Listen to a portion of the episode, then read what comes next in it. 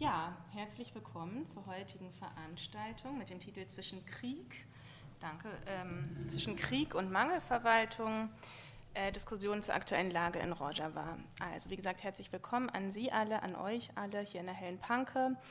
Ich bin Charlotte Tinawi, ich bin Syrien-Referentin der Rosa-Luxemburg-Stiftung. Neben mir sitzt ähm, Khaled Davrisch und äh, Nina Röttgers. Äh, ganz herzlich willkommen an euch beide. Ich stelle euch gleich nochmal ein bisschen genauer vor.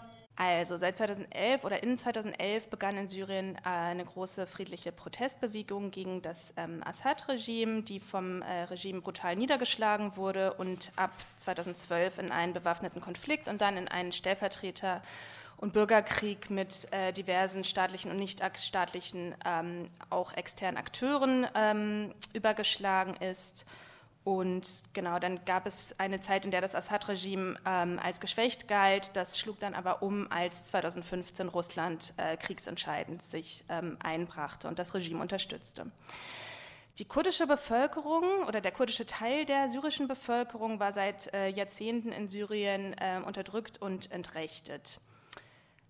Und es gab auch ähm, sozusagen in der syrischen Protestbewegung gegen das Assad-Regime gab es und gibt es bis heute immer auch viele ähm, kurdische Individuen und kurdische Akteure, die sich als Teil der Protestbewegung äh, verstanden. Gleichzeitig gelang es nicht so wirklich, die syrische Protestbewegung ähm, und auch die Herausbildung der syrischen Opposition ähm, gelang es keine rechte Verbindung der Kämpfe, auch weil äh, unter anderem die syrische Opposition den spezifischen Interessen der kurdischen Akteure kaum Raum gab. Dadurch entstand dann 2012, als sozusagen das syrische Regime äh, mit der Niederschlagung der Protestbewegung beschäftigt war, entstand ähm, sozusagen ein Gelegenheitsfenster, in dem es gelang, dass die ähm, PYD, also die Partei der Demokratischen Union, ähm, dass es ähm, möglich wurde, dass sich das Assad-Regime aus den kurdischen Gebieten in Nordsyrien zurückzog und die PYD autonome Selbstverwaltungsstrukturen aufbauen konnte. Äh, Ende 2014, Anfang 2015, so um diese Zeit ungefähr, gelang es dann der JPG, also dem äh, militärischen Arm der PYD, äh, zusammen mit der internationalen Anti-IS-Koalition den IS zu besiegen und äh, die Stadt Kobane zu befreien vom IS. Und hat dann natürlich, wissen Sie alle, ähm, viel internationale Aufmerksamkeit für bekommen, zu Recht. Heute, 2022, hat Syrien, das ganze Land, einen ähm, beispiellosen Krieg hinter sich, in dem das ähm, Assad-Regime mithilfe von Russland zahlreiche Brüche des Völkerrechts und humanitären Völkerrechts begangen hat.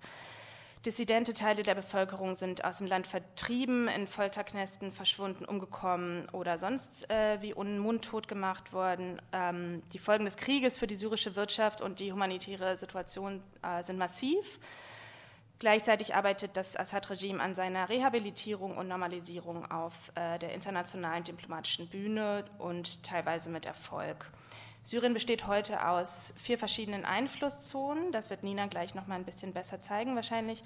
Ähm, einmal die Einflusszone, dass, äh, die äh, vom Assad-Regime kontrolliert wird nach wie vor. Dann gibt es die Provinz Idlib, die von Hayat Tahrir Asham, das ist ein Ableger der Nusra-Front, kontrolliert wird. Ähm, dann gibt es im Norden den Westen, also Nordwesten, der von äh, der Türkei besetzt gehalten wird und äh, im Nordosten eben die Region, über die wir heute ähm, sprechen wollen, die sozusagen mit dem Namen äh, oder die von der ähm, Selbstverwaltung regiert wird mit dem Namen Autonome Verwaltung Nord- und Ostsyriens, kurz ANES. Wie schon angedeutet, Nordsyrien steht äh, ganz im Zeichen der türkischen Besatzung. Ähm, ich versuche, genau, wir gehen ja noch auf Details ein. Es ist sozusagen steht im Zeichen von äh, ethnischen Säuberungen, Niederschlagung sämtlicher Versuche kurdischer Selbstbestimmung seitens der Türkei. Der Osten steht auch stetig unter Bedrohung und Attacken äh, durch die, die, Türkei. Die humanitäre Situation ist wie in den meisten Regionen Syriens absolut katastrophal. Die Wasser- und Gesundheitsversorgung sind ähm, extrem prekär. Darauf wirst du noch eingehen. Und ähm, genau, es gab zuletzt Cholera-Ausbrüche. So, der einzige Grenzübertritt aus der Region ähm, im Irak ist seit 2020 geschlossen. Dadurch sind auch UN-Hilfslieferungen äh, nicht mehr möglich. Das bedeutet also, im Ganzen die Region steht unter massivem humanitären, wirtschaftlichen, militärischen Druck, was die Selbstverwaltung eben vor sehr große Herausforderungen stellt, ähm, auch was den Aufbau der weiteren Selbstverwaltungsstrukturen vor Ort betrifft und ähm, genau, also es sind sozusagen extrem schwierige Bedingungen, unter denen diese Strukturen aufrechterhalten und aufgebaut werden. Und die werden natürlich durch die türkischen Attacken, äh, werden sämtliche Fortschritte auch äh, regelmäßig zurückgeworfen. Ähm, genau, so, was das ganz konkret bedeutet, wollen wir heute Abend besprechen mit ähm, Khaled Davrisch. Khaled, du bist ähm, geboren in Ras Al Ain oder Serkanir in äh, Nordsyrien und ähm, bist seit 2011 in Deutschland und arbeitest als Vertreter der Selbstverwaltung in, in Berlin. Nina Röttgers, herzlich willkommen auch. Ähm, du bist Ingenieurin für technischen Umweltschutz und äh, mit dem Schwerpunkt auf Wasser auch in humanitären Projekten aktiv. Du hast ähm, 2014 CADUS mitgegründet, eine kleine Berliner NGO mit dem äh, damaligen Schwerpunkt auf Rojava, also Nordsyrien. Und ähm, seit 2015 warst du dreimal in Nordostsyrien, zuletzt, äh, zuletzt auch dieses Jahr ähm, dort für Hevasor, dem kurdischen Roten Halbmond. Richtig?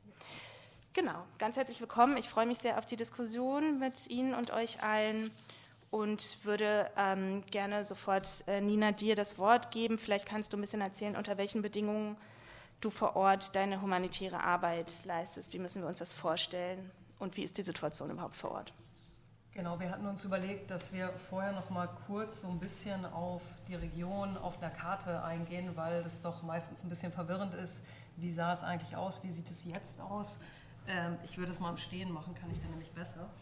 Ähm, das ist die Situation, wie wir sie 2015, ähm, als ich auch das erste Mal in der Region war, vorgefunden haben.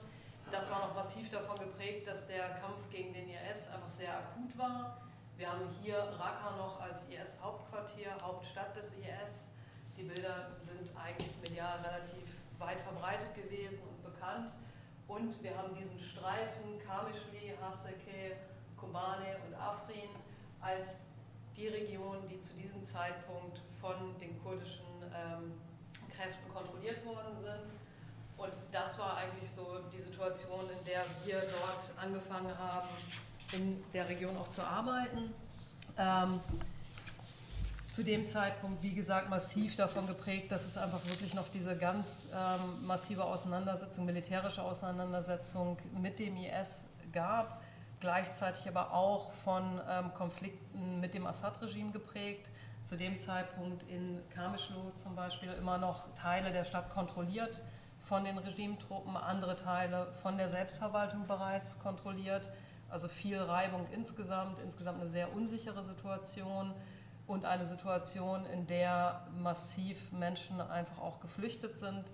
Ähm, das war die Zeit um ähm, die Kämpfe auch im Schengal, wo die Jesidinnen dort vertrieben worden sind und dann auch erste größere Flüchtlingscamps in dieser selbstverwalteten Region entstanden sind. Camp Nevros war da eins der größeren.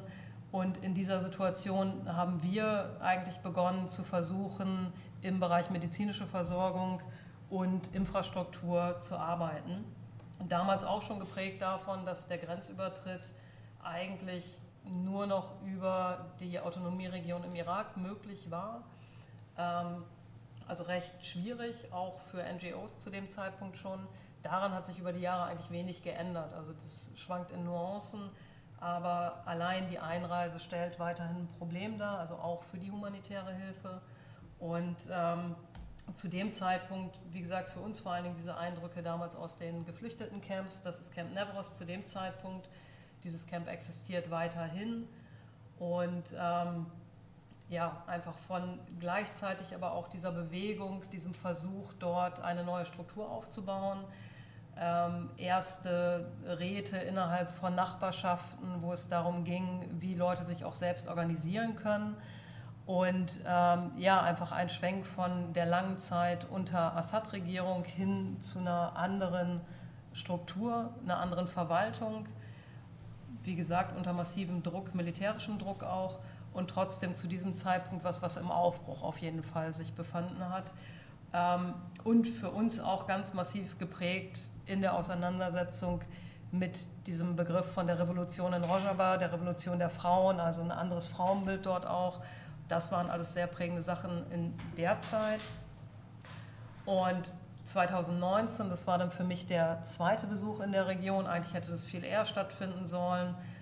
sich dann aber sehr, sehr schwierig dargestellt, wegen dieser Grenzproblematik halt und der Schwierigkeit, einfach überhaupt einreisen zu können. 2019 dann geprägt davon, dass Raqqa als Hauptstadt des IS von diesem befreit worden ist, aber eigentlich komplett in Trümmern lag und auch immer noch liegt. Ähm, also weiterhin massive Zerstörung, massive Zerstörung der Infrastruktur und die großen, also die, die Kämpfe um ähm, gegen den IS hatten sich eigentlich auf die Region ähm, der Sor konzentriert. Die Menschen aus dieser Region sind dann in Camp Al-Hol vielfach aufgenommen worden. Und damit ist eigentlich eins der, ja, es wird mittlerweile global als eines der gefährlichsten geflüchteten Camps weltweit eingeordnet. Hier leben die Familienangehörigen, Familien der IS-Kämpfer. Die Kämpfer sind weitestgehend in Gefängnissen, aber ihre Familien halt in diesem großen Geflüchtetencamp, was weiter besteht. Und dort ist die Situation zweigeteilt. Wir haben einen Teil, in dem die internationalen sind und die anderen quasi die regionalen IS-Familienangehörigen. Und das dann zu dem Zeitpunkt, was, was unseren Aufenthalt sehr geprägt hat. Also das mitzubekommen, wie eigentlich jetzt, obwohl offiziell der IS besiegt worden ist, welche Schwierigkeiten das eigentlich nach sich zieht und die große Frage, was macht man mit diesen Menschen eigentlich? Wie geht man mit denen um, vor dem Anspruch zu sagen, wir wollen eigentlich eine Gesellschaft, die hier für alle, ähm, ja, alle Ethnien, alle Religionen irgendwie einen Platz bietet. Ähm, und ja, darin einfach zu sehen, dass sich das gar nicht so einfach umsetzen lässt, beziehungsweise dafür auch, würde ich sagen, bis heute keine Lösung gefunden worden ist. Und aber auch die Region damit extrem alleine gelassen worden ist. Also da sitzen, wie gesagt, über 12.000 Internationale. Ähm, die Heimatländer wollen sie weitestgehend nicht zurücknehmen. Es gab jetzt gerade einige Fälle, wo ähm, Personen, Familien auch nach Deutschland wieder zurückgenommen worden sind. Aber im Großen und Ganzen ist es halt irrelevant, wenn man sich die äh, Massen der Menschen, die dort irgendwie immer noch sind, anguckt. Also das zu der Zeit ein großer, großes Thema, zumindest für, für uns als ähm, NGO. Und weiterhin die wirklich fatale medizinische Versorgungslage für die Bevölkerung, die weiterhin einfach massiv auf humanitäre Unterstützung angewiesen ist und es zu dem Zeitpunkt auch war und einfach das Problem des Embargos, also es gab kaum Möglichkeit, Material über die Grenze zu bekommen, was die Arbeit natürlich sehr erschwert hat. Und zu dem Zeitpunkt, 2019, aber in der Bevölkerung eigentlich in unserer Wahrnehmung eher eine Aufbruchsstimmung, also durchaus eine Zugewandtheit zu der neuen Verwaltung, der Idee, hier selbst verwaltet, in einem anderen Modell die Gesellschaft auch zu strukturieren, der Aufbau von eigenen Schulen, einer eigenen Universität. Ähm, und neuen Räumen auch für äh, die, die Frauenbewegung. Das war im Frühjahr 2019 und dann fand im Herbst 2019 der Angriff der Türkei auf Serikani, also das Gebiet um diese Stadt, aus der Khaled kommt, statt. Und damit hat sich die Landkarte, das war nochmal noch mal massiv verändert, so dass wir heute 2022 den Teil, der oben so orange eingefärbt ist, das sind Bereiche, die jetzt mittlerweile unter türkischer Verwaltung stehen, unter türkischer Kontrolle stehen. Und es beinhaltet halt genau diesen Streifen, in dem äh, Serikani als eine der großen Städte in der Region auch liegt. Und damit geht einher die Kontrolle über eine der Hauptwasserversorgungsadern für die Region. Also diese Frage von Infrastruktur begegnet einem dann eigentlich auch immer wieder. Und die aktuellen Kämpfe oder die Vermutungen im Frühjahr diesen Jahres, wo es darum ging, ob es wieder zu einem Angriff der Türkei kommt, da geht es um diese M4, die hier eingezeichnet ist, eigentlich als Hauptversorgungsstraße. Das ist eigentlich die Hauptachse, auf der gerade auch Verkehr stattfinden kann. Und die Region, die gerade aktuell sehr unter Druck steht von Seiten der Türkei, ist die um Kobane und Minbic. Kobane als sehr symbolträchtige Stadt für die kurdische Bewegung auch, weil dort einfach 2015 massiv gekämpft worden ist. Ähm, sehr hohe Verluste, die Stadt war komplett zerstört. Und da geht es also auch um diese Symbolwirkung dieser Stadt. Und die Türkei würde natürlich damit den Korridor schließen, so dass dort dann einfach ein ganzer breiter Streifen in türkischer Kontrolle wäre. Insgesamt aber eine Ausweitung der kurdisch kontrollierten Gebiete über die Jahre. Also das, ah, das man sieht oben die Farbe nicht, die ich hier habe. Das, äh, der obere Teil oberhalb vom ähm, Euphrat ist grün eingefärbt eigentlich. Also alles oberhalb vom Fluss ist eigentlich unter Kontrolle von der, ähm, der kurdischen Selbstverwaltung, auch Raqqa ähm, als eine Stadt, die sehr arabisch geprägt ist, im Gegensatz zu der Region um Kamischlo, die traditionell einen hohen Anteil an kurdischer Bevölkerung hat. Das heißt, dieses Projekt geht mittlerweile seit über zehn Jahren vonstatten, der Versuch, dort eine Selbstverwaltung aufzubauen unter extrem widrigen Bedingungen. Und ich glaube, auf eine Art, viele von uns hätten nicht gedacht, dass das zehn Jahre werden. Also unter den Bedingungen mit der ständigen Bedrohung eigentlich von einem neuen Krieg, mit extrem eingeschränkten Ressourcen, mit einem Embargo, mit wirtschaftlich eigentlich keiner Perspektive, muss man sagen. Also es gibt ein bisschen Erdöl, sonst ist da nicht viel. Es war mal die Kornkammer der Region, das ist lange her. Also es ist einfach auch ein Land, was massiv vom Klimawandel betroffen ist, mit extremen Dürren kämpfen muss. Und unter diesen Bedingungen ist es schon bemerkenswert, dass das immer noch so existiert. Und gleichzeitig, und das waren Eindrücke jetzt vor allen Dingen aus diesem Jahr, in der Bevölkerung zusehend, aus meiner Sicht oder in meiner Wahrnehmung, eine, eine Ermüdung vor dem Hintergrund, wie hart das Leben dort einfach gerade ist, also wie schwierig die Situation für die Menschen ist. Und zum Teil auch einfach der Wunsch nach jetzt endlich mal Frieden, endlich mal Sicherheit, endlich mal Planungssicherheit. Und damit zum Teil auch die Frage, inwieweit ist dann ähm, eigentlich, also was, was kann die Selbstverwaltung auch überhaupt dort realisieren, welche Möglichkeiten kann sie für die Menschen schaffen, für die Bevölkerung. Ähm, wie lässt sich dort weiter die Versorgung gestalten? Und inwieweit gibt es vielleicht auch eine Diskrepanz zwischen einem, einer Notwendigkeit, weiterhin die militärische Verteidigung die ganze Zeit mitdenken zu müssen und eigentlich zivile Strukturen weiter aufbauen zu wollen und aus meiner Sicht dies auch zu müssen, wenn es eine Perspektive für die Region geben soll. Das vielleicht als kurzen Eindruck. Und hier einfach nochmal ja, Thema Infrastruktur, also oben rechts einmal, das ist so eine Trinkwasserversorgungsstation. Die Pumpen sind alle aus den 80ern, also es ist einfach, es ist alles Technik, Technologie aus den 70er, 80er Jahren dort. Es läuft noch, es funktioniert irgendwie noch, aber halt auch zusehends schlechter und ähm, mit fehlendem Nachschub. Und ähm, es wird aber trotzdem versucht, diese Sachen auch weiter aufzubauen. Also das ist genau dieses Spannungsfeld zwischen auf der einen Seite nicht langfristig planen können, gleichzeitig zu versuchen, dann doch an solchen Stellen auch wieder Projekte anzugehen, die hier im Infrastrukturbereich in langfristige Planung auf jeden Fall fallen würden.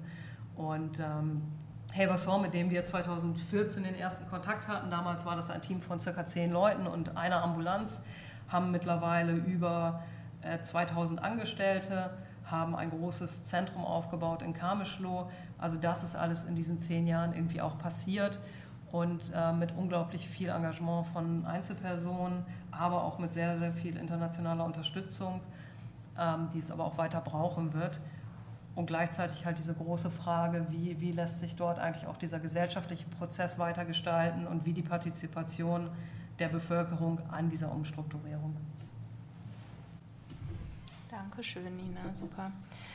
Äh, Khaled, dann würde ich äh, gerne direkt daran anschließen. Vielleicht kannst du es auch noch mal aus deiner Perspektive ein bisschen beschreiben. Also ähm, Nina hat es ja total gut schon ähm, umrissen. Die Selbstverwaltung hat äh, von Anfang an einen demokratischen, transformativen Anspruch gehabt. Jetzt sind die Bedingungen vor Ort total extrem humanitär, milit äh, humanitär militärisch, ähm, politisch. Wie ähm, arbeitet denn die Selbstverwaltung unter solchen Bedingungen? Wie stellt sie überhaupt, wie lässt sich überhaupt Versorgung ähm, sicherstellen und dann gleichzeitig noch diesem demokratischen transformatorischen Anspruch gerecht werden? Ähm, vorab ist es so, dass wir ähm, eigentlich nicht von der kurdischen Selbstverwaltung reden, sondern von ähm, Nord- und Ostsyrien. Wir haben einen kurdischen Anteil von mittlerweile unter 45 Prozent. Ähm, deshalb ist es wichtig, weil wir eigentlich ja keinen Kurdenstaat möchten, sondern wir wollen ein selbstverwaltete Gebiete in Syrien. Und wir wollen uns ähm, auf gar keinen Fall von Syrien trennen, sondern eher so aus Damaskus hier aus eine dezentralisierte Region aufbauen, in dem die Region Nord- und Ostsyrien sich selbst verwalten mit Verbindung zu Damaskus. Das ist halt wichtig immer zu wissen ja auch, weil viele denken ja auch, ah, okay, das sind ja Kurdengebiete und dann assoziiert man immer öfters mit anderen ähm, Gruppierungen. Hm. Tatsächlich, wir haben ja eigentlich vieles aufgebaut. Ähm, ihr habt vieles auch ähm, benannt, ähm, einige davon im Bereich Gesundheit. Wichtig ist im Bereich Bildung, was eigentlich kaum erwähnt wurde. Als das äh, Assad-Regime sich zurückzog äh, auf, auf, aus Gebieten, die Nina vorhin gezeigt hat, haben sie quasi eigentlich alles mitgenommen, alles zerstört. Ja, und äh, Mitarbeiter, Material, diverses, Infrastruktur eigentlich komplett vernichtet. Ähm, seit 2010, 2011, 12 haben wir angefangen, Strukturen dort aufzubauen, indem wir mittlerweile von knapp 5000 Schulen haben wir dann vor Ort. Ähm, wir haben 18 Krankenhäuser, wir haben 55 Privatkrankenhäuser, wir haben äh, verschiedene Universitäten, die wir auf, aufgebaut haben. Wir haben verschiedene ähm, Frauenhäuser, verschiedene Frauenstrukturen. Wir haben Stiftungen. Ähm, wir haben Räte aufgebaut. Wir haben Kommunen aufgebaut. Wir haben Kantonen aufgebaut. Das alles entstand eigentlich aus, einem, aus einer Notlage im Endeffekt. Da war nichts und dann musste halt die PED, beziehungsweise die einzige Partei, die eigentlich dort zulässig war, 2003, die gegründet wurde, ähm, etwas machen, etwas tun. Es wurde immer vieles nach ähm, dann gesagt, naja, Damaskus hat mit PED zusammengearbeitet und die PED hat das ausgenutzt. Wie im Endeffekt das war, wir verwalten jetzt mittlerweile diese Gebiete ja, und ähm, diese Strukturen sind ja eher so da, dass in diesen Strukturen, und Nina hat mit ihren eigenen Augen wahrscheinlich auch gesehen, es gibt ja keine Unterschiede. Ob das Kurden sind, ob das Araber sind, ob das Christen sind, ob das Muslime sind, ob das Schiiten sind, ob das Sunniten sind, ob das Jesiden sind, ob das Frauen sind, ob das Männer sind. Ja. Wir haben ja so eine Struktur aufgebaut, beziehungsweise wir verbessern stets diese Struktur eigentlich ja immer, ja. aber wir haben die Fundamente schon mal da aufgelegt. Dass wir sagen, wir haben Werte, ja, die alle eigentlich schützen und beschützen. Und das ist wichtig für uns. Klar, läuft nicht gut. Wir sind in, einem, in einer Phase, wo alle Seiten eigentlich angegriffen werden. Von Norden Türkei, von Süden IS, Damaskus, von anderen Seiten, von innen IS-Schläferzellen. Aktuell vor kurzem auch, habt ihr auch wahrscheinlich mitgenommen oder Sie haben alle mitbekommen, da wurde ein Gefängnis angegriffen, wo knapp 5000 Verbrecher, ja, IS-Verbrecher, da waren und versucht haben, sie zu befreien. Ähm, wir haben eigentlich immer mit allen zu tun, mit allen zu kämpfen.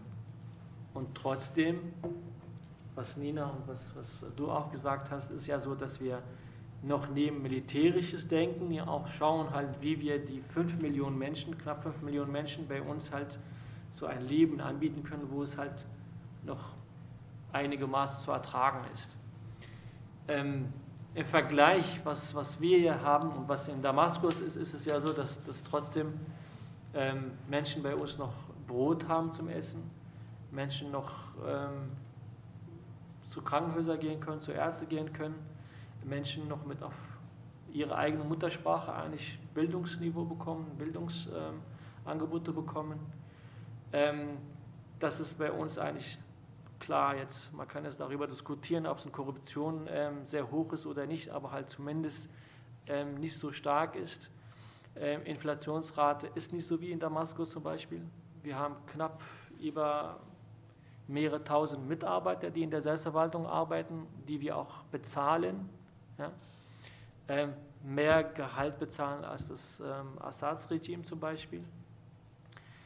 Im Endeffekt sind wir in einer in einer mittlerweile, ja, wir können nicht nach vorne, aber auch nicht nach hinten. Ja. Wir liegen irgendwo dazwischen. Wir wollen nicht das aufgeben, was wir eigentlich schon seit Jahren aufgebaut haben, aber wir können uns auch nicht weiterentwickeln im Endeffekt. Wieso können wir uns nicht weiterentwickeln? Weil bestimmte Länder tun alles, um uns zu vernichten. Um uns zu vernichten meine ich jetzt nicht die Kurden, sondern die Selbstverwaltung. Und eine davon ist ja halt dann die Türkei.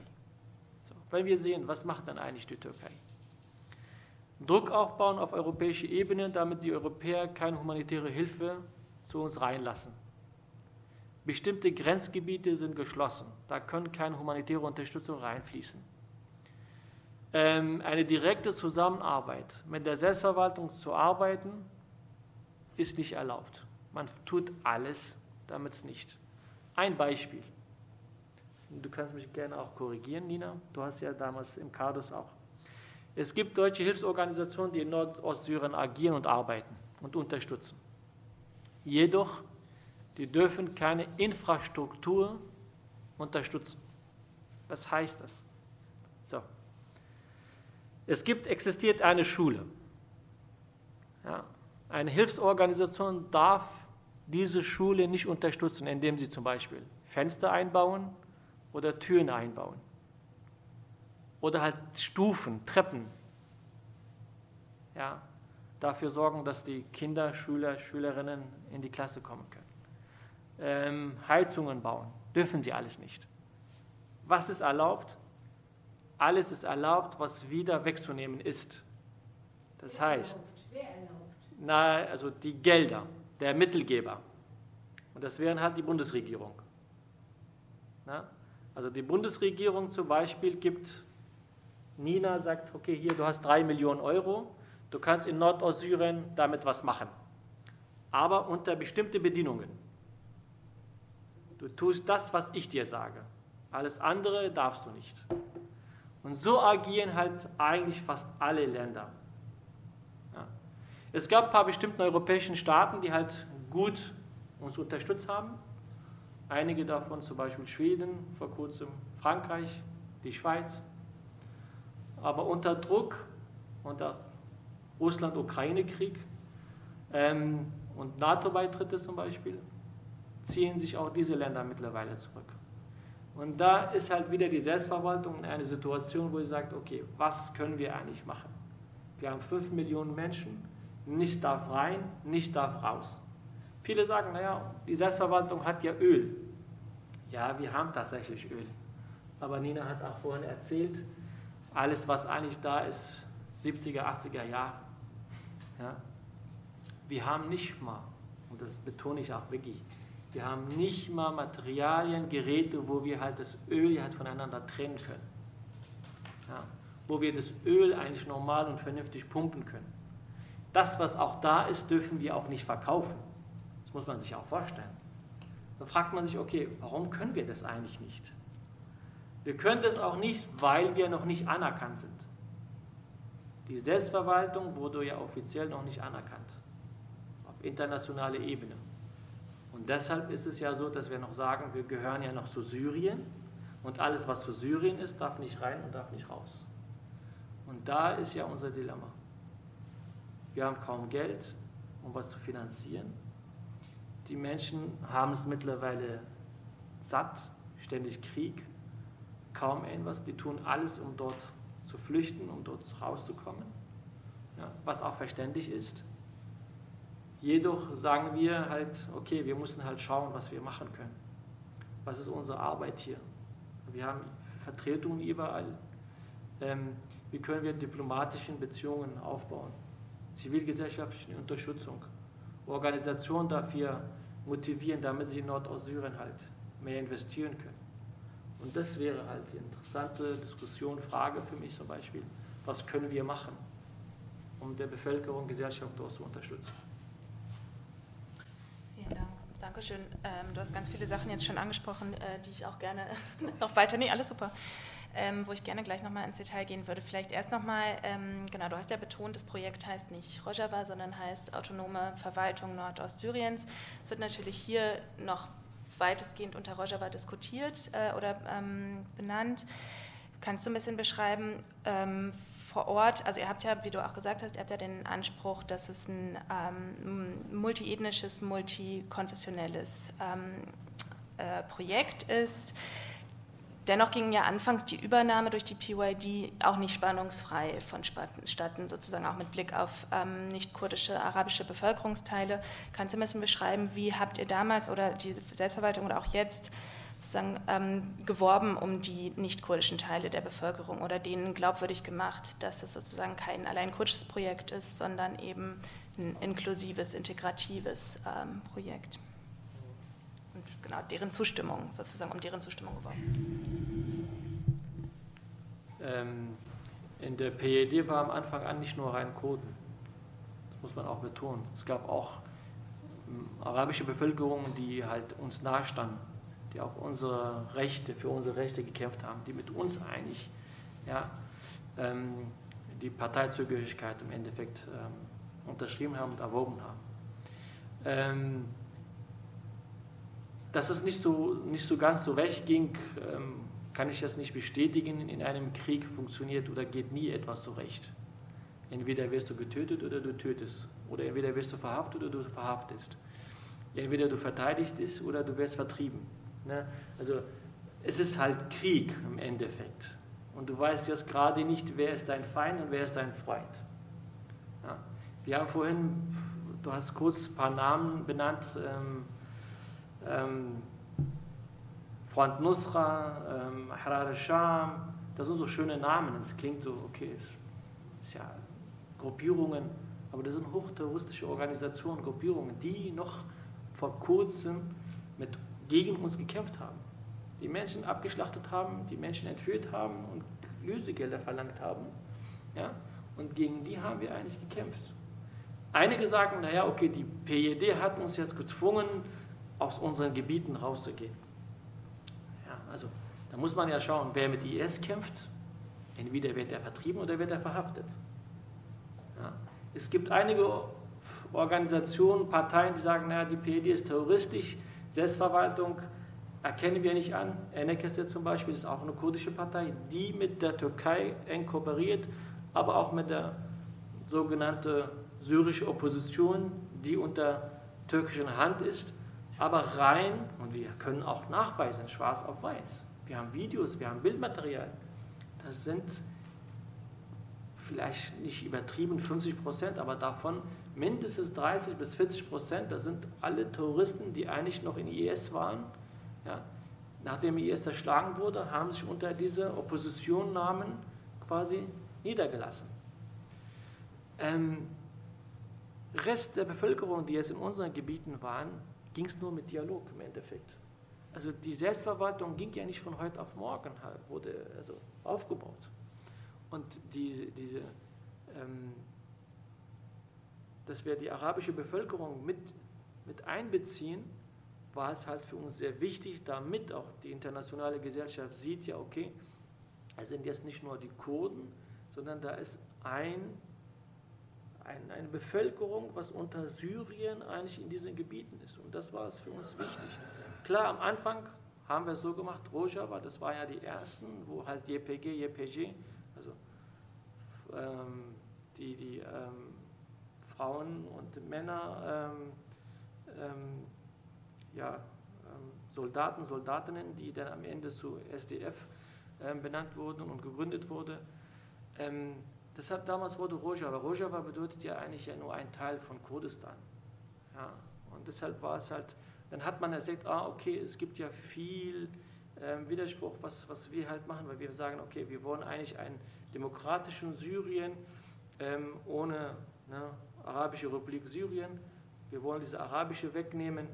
Wir können ja auch jetzt nicht selber dann Rojava sagen, obwohl es ja bei uns Araber leben und existieren. Deshalb haben wir gesagt, okay, dann gemeinsam was entwickelt. Und da merkt man ja halt, dass es ein Prozess bei uns ist, wo wir uns stets weiterentwickeln. Und das ist halt wichtig, dass wir nicht irgendwo stehen bleiben, dass wir die Minderheiten mit einbeziehen. Ja. Wir haben bei uns zum Beispiel 50% Frauenquote ob die Männer wollen oder nicht. Es gibt einen Mann, eine Frau, die in einer Führungsposition sind. Ja. Und das haben wir jetzt, gibt es weltweit nirgendwo. Es ist ein Modell, was es existiert, wo wir sagen, okay, da haben wir schon automatisch 50% Frauenrechte. Viele haben gesagt, ach, jetzt aber wir müssen jetzt nicht die Frauenrechte zum Beispiel extra im, im Gesetz verankern. Ja, irgendwo müssen wir anfangen. Ob das richtig ist jetzt oder falsch ist, aber wir denken, dass es jetzt richtig ist. In 100 Jahren kann man vielleicht darüber nachdenken, hatten wir damals vielleicht anders gemacht. Klar. Aber irgendwo ein Nullpunkt und wir müssen uns weiterschauen. Und diese Entwicklung brauchen wir halt Unterstützung. Unterstützung wie Staaten zum Beispiel, die halt weltweit unter demokratischen Führung funktionieren und laufen und sich nennen. Und eine davon ist Deutschland, Schweiz zum Beispiel, skandinavischen Ländern, Europa zum Beispiel, wir sagen, okay, wir sehen, dass die Selbstverwaltung im Endeffekt ja, keine Terroristen sind. Das sind Menschen, die eigentlich eher nur auch um ihre Rechte kämpfen, aber auch Rechte anderer. Wenige wissen, wir haben knapp anderthalb Millionen Geflüchtete bei uns, die aus innerhalb von Syrien, die zu uns gekommen sind. Die müssen wir aufarbeiten. Wir haben viele IS-Anhänger, viele deutsche IS-Anhänger mit ihren Familien bei uns. Das sind auch Punkte, wo wir sagen, wieso werden wir im Stich gelassen und alleine gelassen? Wieso müssen wir diese Last alleine auf uns tragen? Ja, vielen Dank. Ähm, ich würde gerne nochmal auf die internationale Anerkennung ähm, zurückkommen. Du hast ja gesagt, dass es quasi von Anfang an, oder das wurde ja auch oft so gesagt, dass es keine nationalstaatlichen Ambitionen gibt. Ähm, dennoch hätte ja eine internationale Anerkennung als ähm, Autonomie, Autonomieregion oder Autonomieregierung durchaus ähm, gewisse Vorteile. Auch vor dem Hintergrund, den du beschrieben hast, dass quasi die Selbstverwaltung einem, mit dem Rücken zur Wand steht, also sozusagen von jeder Seite ähm, unter Druck steht und extrem wenig Handlungsspielraum hat. Ähm, jetzt wüsste ich gerne von dir, wie, wie ähm, und genau auch die sozusagen eine Annäherung zwischen Erdogan und Assad ja auch nicht oder Normalisierung sogar jetzt auch noch auch im Bereich des Möglichen ist und das ja nochmal Sachen verschärfen würde. Ähm, wie siehst du denn die Möglichkeiten von der internationalen Anerkennung derzeit auch ähm, mit Blick auf die Bundesregierung ähm, unter, unter sozusagen Außenministerium unter Annalena Baerbock? Hast du da irgendwie Hoffnung? Glaubst du, es gibt da irgendwie neue, haben sich neue Perspektiven eröffnet, auch mit Blick auf die deutsch-türkischen Beziehungen? Ähm, genau. Eine Zwischenfrage. Ja.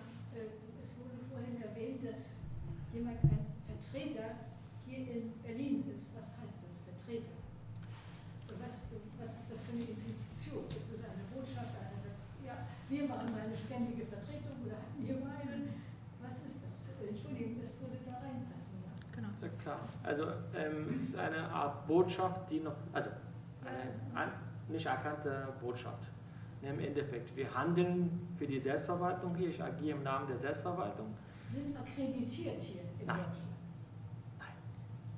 Keine Anerkennung. Es ist keine Anerkennung. Solange es keine Anerkennung ist, die gibt es auch da nicht. Ja. Jedoch sind wir Ansprechpartner für die Bundesregierung, für Parteien, für Politiker. Ja. Im Endeffekt. Ähm, und da ist es halt. Unsere Zusammenarbeit ähm, mit dem Auswärtigen Amt und AA ist eher so, dass wir halt nur auf eine Rückführungsaktion deutsche IS-Familien sind. Ähm, da wünschen wir uns natürlich mehr, ja, dass wir halt auch ähm, auf bilaterale Beziehungen zum Beispiel, was Geflüchteten angeht, was humanitäre Unterstützung angeht, ähm, was auch ähm, Rückführungen von, von Abschiebungen zum Beispiel, da gab es auch mal Diskussionen, ob das mal möglich wäre. Ähm, auch äh, was Öl zum Beispiel angeht, man kann halt über viele Sachen auch dann halt Beziehungen aufbauen. Ähm, Im Endeffekt ist es nicht so, wie es eigentlich sein sollte. Da ist es ja auch, ähm, das ähm, türkische Lobby ist sehr stark, aber auch Interessen in Beziehungen zwischen der Türkei und, und Deutschland. Diese Beziehungen, diese Vorschaubeziehungen existieren schon eigentlich schon seit dem Ersten Weltkrieg und auch schon so, sogar davor. Ähm, das ist eher so, dass es noch eigentlich nicht funktioniert. Und das funktionieren anderen Staaten, wie zum Beispiel jetzt äh, Frankreich, Schweiz, äh, skandinavischen Ländern etwas besser. Ähm, internationale Unterstützung, also wie eine Anerkennung ähm, sein sollte. Wir haben halt ein Außenbüro, also Art Auswärtigen Amt, ähm, wo halt auch mit verschiedenen Staaten Kontakt aufnehmen und unterstützen halt. Ähm, das ist eher so, dass man, man musste dann halt schauen, die Region zu stabilisieren. Ja, es ist rein auch Interesse für, für Deutschland, auch für die Europäer. Wenn die Region stabilisiert ist, dann werden auch weniger Geflüchtete nach Europa kommen. Und da muss man halt zum Beispiel ja andocken. Perspektiven schaffen für die Menschen vor Ort, Bildung schaffen, wenn ich einen guten Job habe oder einen guten Bildungsniveau dort habe, dann muss ich auch nicht nach Deutschland kommen. Ähm, auf Arbeitsebene schauen halt, was oder wie können wir da halt aufbauen. Wenn wir vergleichen zum Beispiel, das was jetzt in Ukraine ist, eigentlich mache ich keine Vergleiche mit Ländern, die selber im Krieg sind, aber wenn wir schon schauen, vergleichen, was Ukraine an Unterstützung bekommen hat innerhalb äh, von knapp ein Jahr und was, was jetzt äh, Nordostsyrien bekommen hat an, an humanitäre Unterstützung, ist überhaupt nicht. Ähm, und diese Gelder, die zur Selbstverwaltung kommen, ist halt absurd auch. Ich habe auch vorhin erzählt, als Beispiel. Bis 2022 hat die Bundesregierung 37,7 Millionen Euro für Nordostsyrien freigeschaltet. So freigegeben im Endeffekt. Davon über 34 Millionen nur für eine Stadt, Idlib. Idlib ist wo, da wo die Türkei besetzt ist. Wer ist in Idlib? Reine terroristische Gruppierungen, die gegen Selbstverwaltung kämpfen und Assad eigentlich in Ruhe lassen. Das sind reine Islamisten, reine IS-Anhänger, reine Tahrir äh, Front Nusra und Ahrar Sham und Sultan Murad und, und, und, und. Alle, die eigentlich Zuflucht finden, haben, sie dann dort, haben sich dort niedergelassen. 34, noch 4 oder 3 Millionen Euro. Was hat die Selbstverwaltung bekommen? Die Selbstverwaltung hat knapp 3 Millionen Euro bekommen für ein Jahr. 3 Millionen Euro hat nicht mal die Selbstverwaltung bekommen.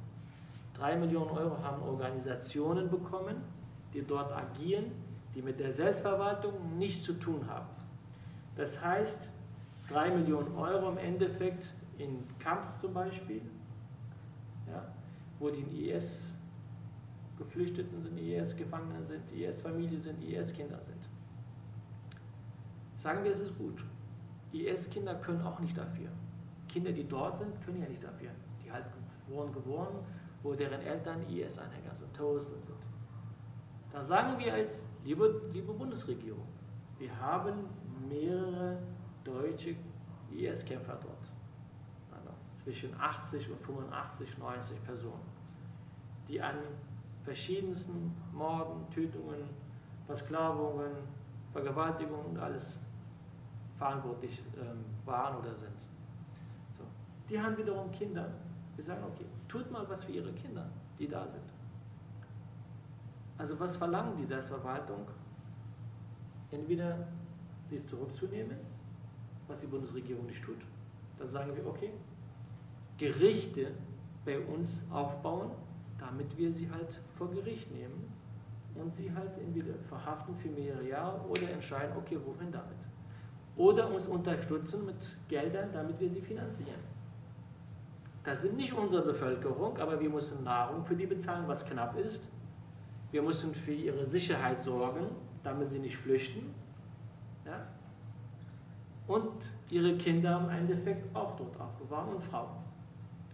Also das auch nicht. Dann sagen wir, okay, wir brauchen Deradikalisierungsprogramme oder Zentren, wo halt diese Kinder nicht später, wenn sie erwachsen sind, halt die IS-Ideologie in sich tragen. Die wiederum wird auch nicht unterstützt. Wir haben ein einzigen Zentrum aufgebaut, wo viele IS-Kinder dort halt, damit sie normal leben, normal aufwachsen und wir sie irgendwie freilassen können in die Gesellschaft. Und da ist es halt nicht. Und genau solche Programme bräuchten wir. Wir wollen ja auch nicht sofort von heute auf morgen eine Anerkennung. Aber man kann ja auch damit Schritt für Schritt anfangen, um zu schauen, ist die Selbstverwaltung eigentlich würdig, überhaupt anerkannt zu werden? Ich kann ja von 100% sagen, in den letzten zehn Jahren ja. Klar, wir machen Fehler. Rojava Nordostsyrien ist jetzt kein Paradies, um Gottes Willen wir machen viele Fehler. Aber wie können wir daraus lernen und uns weiterentwickeln, wenn niemand von außen kommt?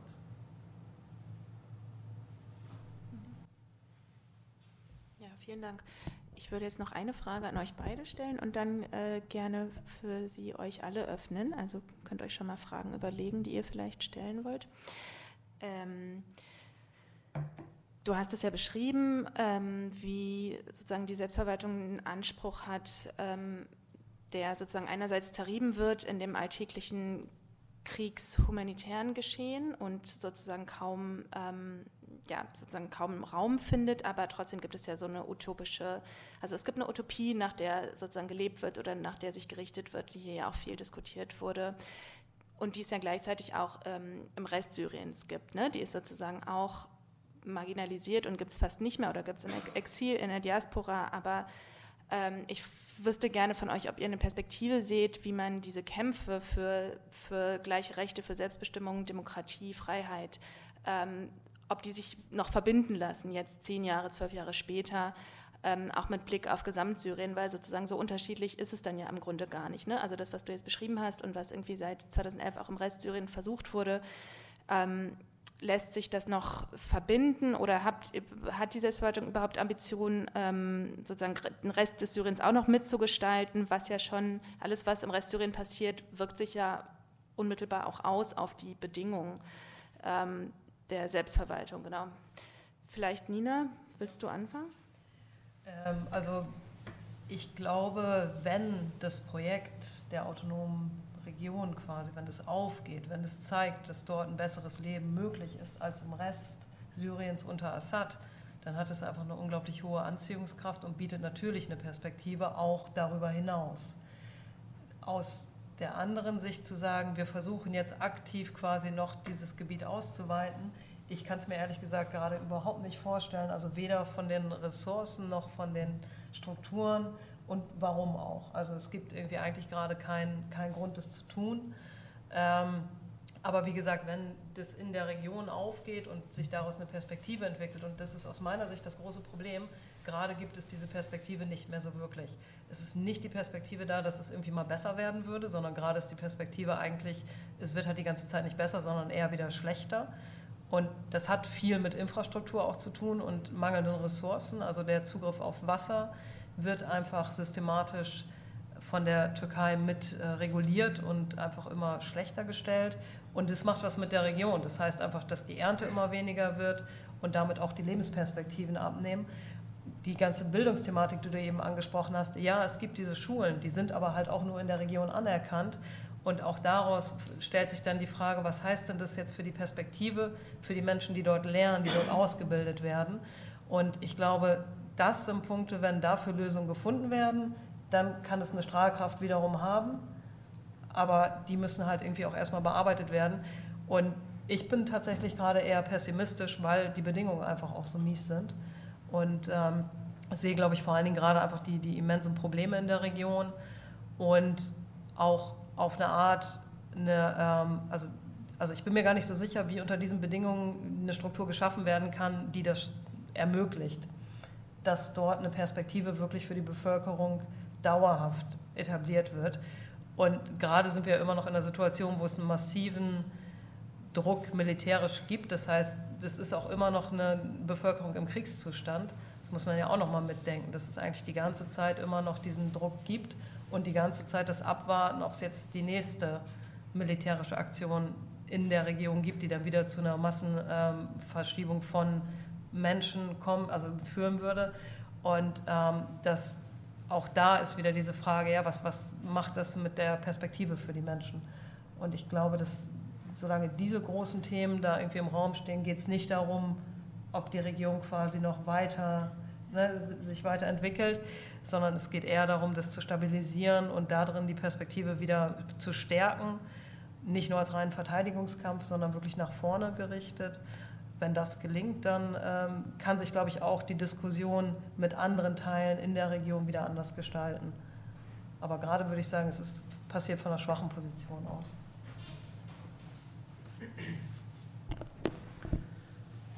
Ähm, uns erweitern die Gebiete auf gar keinen Fall. Also, das war ein Missverständnis. Genau, ne, also deshalb, deshalb ist, es wichtig halt. Ne, also, ähm, wir haben uns oder wir haben nirgendwo angegriffen. Wir haben uns stets eigentlich verteidigt.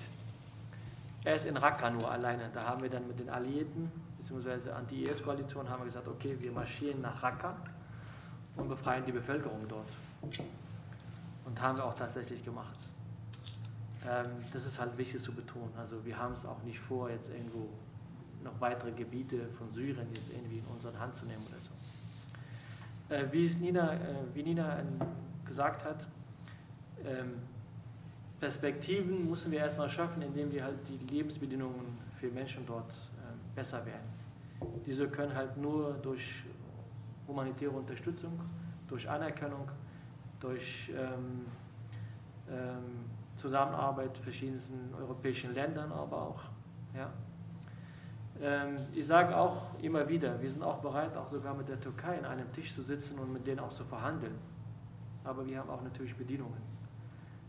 Türkei soll erstmal aus Syrien raus und dann kann man uns gemeinsam hinsetzen, wie wir gemeinsam die Gebiete halt oder Nordostsyrien verwalten, indem sie sagt, naja, ich habe Angst, dass da die PKKs da reinkommen. Wir sind auch bereit, mit Assad zu verhandeln. Wir verhandeln mit eigentlich mit allen auch. Mit Russland, Amerikaner. Es gibt auch, früher gab es auch Gespräche mit der Türkei, aber auch gibt es auch Gespräche mit Opposition, mit kurdischen Parteien. Stets, wir sind immer eigentlich mit allen im Gespräch, weil wir eigentlich eine, für Syrien eine friedliche politische Lösung äh, brauchen, benötigen. Ansonsten wird wahrscheinlich auch noch weitere Jahre geben. Ja. Es ist eigentlich nicht nur jetzt Syrien und Opposition, da sind Mächte dort, die halt wir alleine damit nicht zurechtkommen können. Und das muss eigentlich geklärt sein. Also Syriens Frage kann nur mit Syrien, mit uns gemeinsam an einem Tisch hinsetzen und dann halt schauen, wie kann es nach vorne gehen. Und da sind ein paar Punkte. Ein paar Punkte, wo wir sagen halt, kurdische Frage zum Beispiel, kurdische Sprache, ähm, SDF, militärischer Arm, was passiert mit denen, wenn wir unter Syrien gehen? Was passiert eigentlich mit Arabischer Republik Syrien, wo es halt eine knapp drei, dreieinhalb Millionen Kurden sind, mehrere tausend andere ähm, Ethnien leben. Ja, was geschieht eigentlich mit den ganzen Ressourcen, die jetzt unter unserer Hand sind, aber wo wir sie selber nicht verwalten, nicht damit machen können? Das sind alle Fragen, die eigentlich noch geklärt werden sollten, müssen. Aber was Damaskus noch nicht bereit ist dafür. Ja. Ähm, wir wünschen uns natürlich, also ich glaube, kaum einer hier, die, die hier sitzen, möchten gerne eine Waffe tragen und an der Front kämpfen. Jeder möchte gerne sich weiterbilden, irgendwas studieren, gutes Geld verdienen, ja, und anstatt irgendwo hinzugehen. Das ist unsere Perspektive, da wir sagen, kämpfen wir dafür. Dafür kämpfen, damit wir die Waffen ablegen und sich im Bildungsniveau ja, fürs Leben, für wichtige Sachen äh, widmen. Ich hoffe und wir sind davon überzeugt, dass wir diesen Kampf gewinnen werden. Ja, aber zurzeit sieht es schwierig aus ein bisschen, aber wir geben es nicht auf.